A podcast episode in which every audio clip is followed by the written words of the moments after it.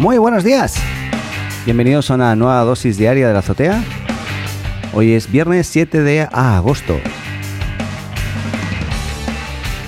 Bueno, bueno, bueno. Y continuamos con el culebrón Estados Unidos versus China en todo lo que tiene que ver con plataformas.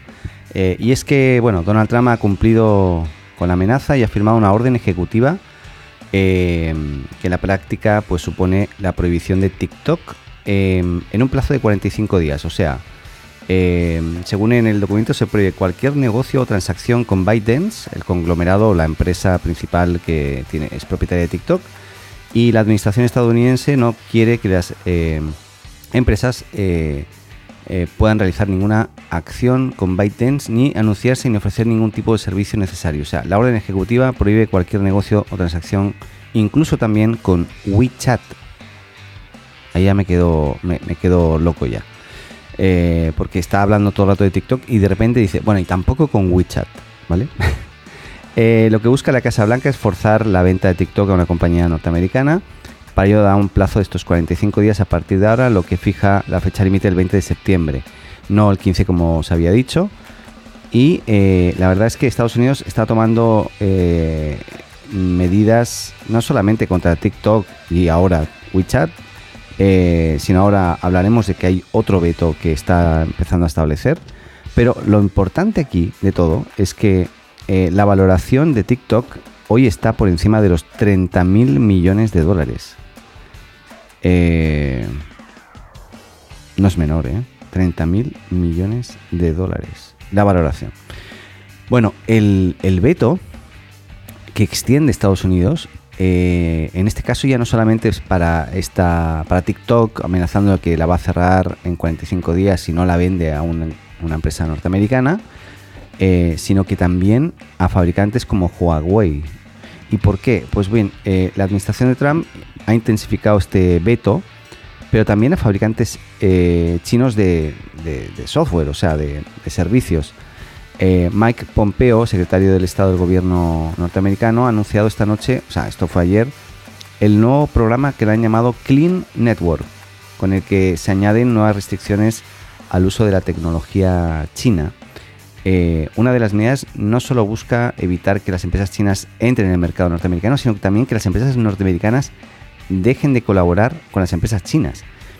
Por ejemplo, eh, Clean Network acaparará apartados eh, como las operadoras o el tráfico por los cables submarinos, o sea, analizará todo, pero también dispone de medidas específicas para las tiendas de aplicaciones. Por ejemplo, en el comunicado de Estados Unidos se apunta que, eh, que directamente a Huawei en el apartado de aplicaciones limpias, o sea, ninguna app norteamericana podrá estar en la App Gallery de Huawei. Eso significa que ni WhatsApp, ni Twitter, ni nada que sea norteamericano podrá estar ningún, en ninguna App Store eh, de ningún competidor chino. Es bien sorprendente todo esto que está pasando. ¿eh? Yo, yo alucino un poco. Em, cambiando de tema, eh, hemos hablado muchas veces de, Uber en los últimos días también, pero Uber en este caso ha presentado unos resultados financieros bastante negativos para, este último trimestre. Eh, la compañía reportó unos ingresos de unos 2.200 millones de dólares durante el segundo trimestre del 2020, lo que supone una caída del 29% con respecto al año anterior. Eh, para que se hagan una idea también todo lo que tiene que ver la división de mobility, que son los scooters o, patinetes, como me gusta a mí decirlo, se desplomó un 67% y bajó a los 790 millones de dólares en ingresos. Lo que sí que ha aumentado y aumentó en un 103% durante el, trimestre es precisamente eh, lo que es eh, Uber Eats, todo lo que es delivery. Así que hoy podríamos decir que subió todo lo que es delivery y es lo que está aguantando un poco la, compañía. Eh, nada, hay que ver cómo evoluciona. Em, también está ahí, hay este Airbnb que confirmaba que en, cuatro meses había perdido todo lo que habían podido ganar en. No ganar en, dinero, sino ganar en, reputación, en avance, en, en clientes, etcétera. Así que nada. Em, cambiando de tema, una cosa, una noticia que me interesó mucho y que quiero averiguar más, todavía no he podido, es que la, eh, la empresa Automatic no tiene, eh, no, no, tiene nada que ver conmigo. Automatic es con doble T y C final. Automatic. Em, la empresa que está detrás de WordPress, o sea, son de los creadores de WordPress, eh, ha lanzado P2 o P2, que es lo que ellos eh, también han dicho, un Slack ligero, que es la herramienta que han estado usando internamente durante, no sé, 15 años, no sé cuántos años, los de WordPress, o sea, los de Automatic, para trabajar en, remoto. Eh, y esto es porque eh, P2 eh, o P2, P2, si digo P2 queda un poco raro, ¿eh? P2. llevan usándolo internamente, sí, 15 años. Y Automatic es una empresa que hoy está completamente distribuida con más de 2.200 empleados trabajando en 77 países y todos ellos usando eh, P2 como...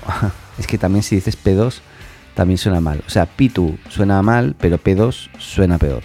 Así que no sé cómo llamarle. Eh, P2. P2. P2. bueno. Eh, P2 permite crear un blog y un sitio web colaborativo, pero también una base de datos y una red social interna. sería como una, mezcla entre eh, Workplace de Facebook y un Slack, aparentemente. Eh, este, el desarrollo ha sido el impulsor del trabajo tanto de WordPress como de WooCommerce y en Tumblr, también la plataforma que Automatic compró hace unos años, eh, y sus responsables creen que la herramienta puede ser ahora una buena solución para cualquier entorno remoto de trabajo. Lógicamente con esto de la pandemia vieron que ah, eso que estamos usando sirve, por lo tanto lo podemos empaquetar y, comercializar. Así que me imagino que han tardado unos meses y, aquí nos, eh, nos presentaron ayer eh, esta, esta, esta, solución. Em, la verdad es que por lo que veo es bien completo. Em, y, puede ser, el proyecto de colaboración puede ser público y privado, eso me parece muy interesante porque puedes abrir eh, tu, trabajo y, tu colaboración no solamente con empleados internos, sino también a lo mejor con tus proveedores o tus partners eh, o con tus clientes para saber conocer la opinión. Así que en ese aspecto me parece muy interesante. Eh, y según John Burke, responsable del lanzamiento de, de P2, eh, explica que Slack tiende a generar mucho ruido con muchas conversaciones casuales mezcladas con temas relevantes y esto según Burke puede ser difícil encontrar algo que necesitas usando la búsqueda. Eh, según el eh, John Burke, um, con P2 las cosas relevantes del flujo de trabajo son más fáciles de localizar y la, y la colaboración igualmente sigue intacta. Así que muy interesante P2, voy a estar viendo Voy a buscarlo porque en realidad es que ni lo he visto, porque ha sido noticia fresquita. Así que nada. Em, y por último, comentar eh, la última noticia de la semana. Eh, hoy es 7 de agosto, viernes de 2020, para los que nos escuchen en el futuro. Y mm, nada, em, hay una noticia que dice algo así tal como ni Microsoft, Xcloud ni Google Stadia están en el iPhone ni en el iPad. Apple confirma que no cumplen con las normas de la App Store. Aquí hay mucho revuelo porque incluso el propio Microsoft ha hecho comentarios recientemente sobre eh, que no está para nada de acuerdo, bueno, lógicamente Microsoft por Xcloud, ¿no? Eh, en, las políticas de, eh, no sé si usó la palabra abusivas, pero muy similar de, la App Store de Apple que como recordemos que se lleva el 30% de, comisión de, cualquier venta, pero claro, lo que busca es que la, venta, la transacción se realice a través de su sistema y no desde fuera. Y si se hace desde fuera, lógicamente va a estar controlando muy bien que esas ventas, eh, que, llegue la comisión de esas ventas, que se, se generan por fuera. Pero bueno, el, servicio de Microsoft eh, xCloud para videojuegos anunció que llegará el próximo 15 de septiembre a Android, pero sin mención mm, alguna a los teléfonos de Apple. ¿Por qué? Porque no va a poder, porque Apple se lo ha vetado. Em, así que en declaraciones de, eh, de Apple han explicado eh, el por qué esta ausencia de servicio de streaming en sus dispositivos y todo tiene que ver con eh, cómo Apple gestiona el contenido que se distribuye y llega a los usuarios, partiendo de la base de que el App Store es un lugar seguro y confiable para los clientes, dado que revisan cada app y juego que se vende. Lógicamente, si tú tienes igual es bien extraño porque es lo mismo sería lo mismo que Netflix si no Netflix tampoco podría venderse o podría estar en la App Store no porque quién controla las películas que salen en Netflix. Netflix. Aquí lo que te está diciendo es, es que no podemos controlar los juegos que salen eh, en, Microsoft X Cloud. Bueno, pero es lo mismo que el caso de Netflix. Es llegar a acuerdos, algún tipo de contrato que, que, que confirme un flujo ¿no? claro y detallado y con eso debería, deberíamos estar. Pero bueno, Aquí lo que dice Apple es que nuestros clientes disfrutan de excelentes aplicaciones y juegos eh, de millones de desarrolladores y los servicios de juegos pueden lanzarse absolutamente en el App Store siempre que sigan el mismo conjunto de pautas aplicadas o aplicables a todos los desarrolladores, incluido el envío de juegos individualmente para su revisión y aparecer en el rankings de búsqueda. Bueno, bueno yo creo que Apple tiene que empezar a pensar que tiene que flexibilizarse un poco porque si no, no, no, no, no, no no va a poder evolucionar. Oye, tenía más noticias yo. Tenía más noticias. Sí, voy a continuar. Em, ¿Qué más? Sí, había una que tiene que ver con que, bueno, que ya se puede descargar, es un comentario rápido, eh, la beta pública de macOS Big Sur.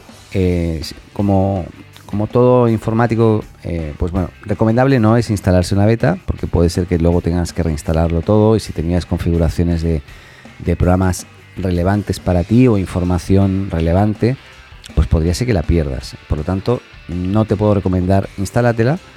Yo no me la puedo instalar porque a nivel corporativo en la empresa donde estoy no, no, no podemos por temas de seguridad de momento hasta que no se confirme que todo esté ok. Eh, pero bueno, si eres un fanático de Apple y quieres instalártelo bajo tu riesgo, yo lo haría, ¿eh? yo lo haría.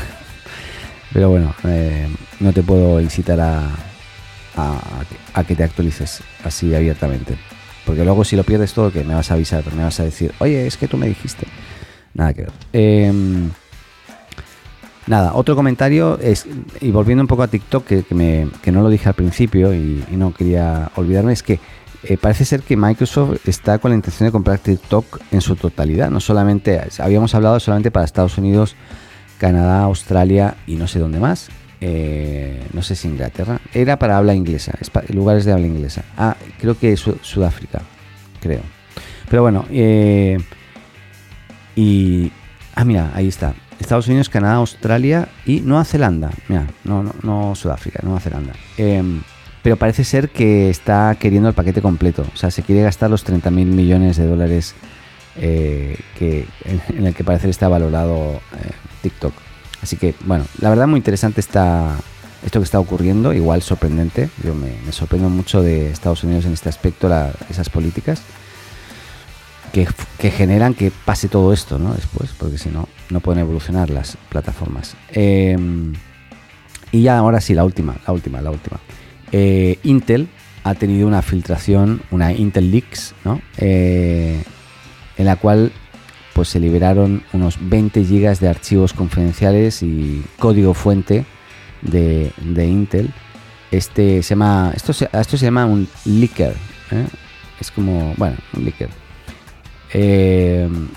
O sea, el leaker, perdón, es el, que, el, que, pone en disposición esta información. Eh, no sé si se, conocen el Wikileaks, ¿no? Wikileaks, donde estaba información confidencial que se compartía a través de las plataformas, pues bien, un leaker es alguien que consigue esta información y la disponibiliza.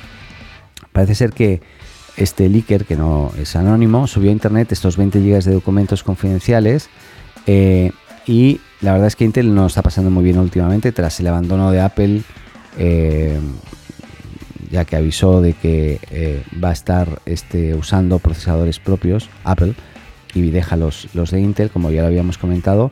Eh, ahora parece ser que además se enfrenta a una de las filtraciones más grandes de su historia, de ellos, eh, ya que estos 20 gigas que pueden ser parecer poco, pero en documentos es, puede ser muchísimo, porque la mayoría de las cosas aquí no se han publicado en ningún lugar y están eran totalmente clasificadas, según el NDA de,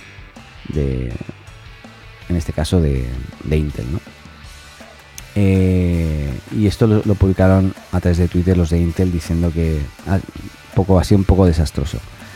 Em, bueno, eso, que la información fue anónima y de acuerdo con la descripción de la filtración incluye documentos como eh, código de referencia de la BIOS, eh, paquetes de código fuente de, de varias plataformas dentro de Intel, varias herramientas de depuración y desarrollo de Intel, varias hojas de ruta y sus documentos, o sea, el roadmap de lo que van a estar desarrollando, eh, ejecutables para controladores de cámara, eh, esquemas, archivos de codificación de Intel Trace Hub, que eso no importa, pero bueno, em, plantillas de material de marketing, o sea, bien, interesante. Esto le puede pasar a cualquiera, así que el tema de la información hoy es un tema y, bueno, eh, hay que ver si alguien lo vio y accedió a esta información, de qué le puede servir eh, y qué puede hacer con ello, qué, daño le podría hacer a Intel. Em, otro leak, y ahora sí que termino, otro leaker eh, también mostró o compartió la, bueno, la posible noticia de que Google es posible que esté trabajando en un lo que se llama un, un teléfono foldable me encanta, foldable. ¿Qué tienes ahí? Tengo un foldable. Un foldable es un, un teléfono plegable, básicamente. Y bueno, sería algo así como el foldable Pixel Phone, ¿vale? Que estaría aparentemente lanzando el 2021. No se sabe mucho más, pero sí aparentemente hay una, una pantalla que muestra este Pixel Foldable. Eh, que, nada, yo no le encuentro mucha utilidad a los foldables, pero bueno, hay de todo, hay de todo para todos, así que nada. Y ahora sí, terminamos la semana, eh, eh, terminamos la primera semana de agosto del 2020 em, con, con, noticias de tecnología. Y les deseo un muy buen fin de semana, cuídense mucho, si salen eh, no, no estornuden en la calle y vayan siempre con mascarilla, cuídense mucho y les dejo a Paco para que despida el programa. Que tengan buena semana. Adeu. Hola, me llamo Paco. Si te gusta la azotea, síguenos y suscríbete en tu podcast amigo. Y recuerda, comparte con tus amigos, ah, y también con tu enemigo, ¿eh? Y eso ha sido todo. Hasta aquí este episodio de La Azotea. Muchas gracias por escucharnos y llegar hasta aquí. Y no lo olvides, si te gustó, suscríbete o síguenos en tu plataforma de podcast preferida y no olvides compartir y hacer tus comentarios en las redes. Te esperamos en un nuevo episodio de La Azotea.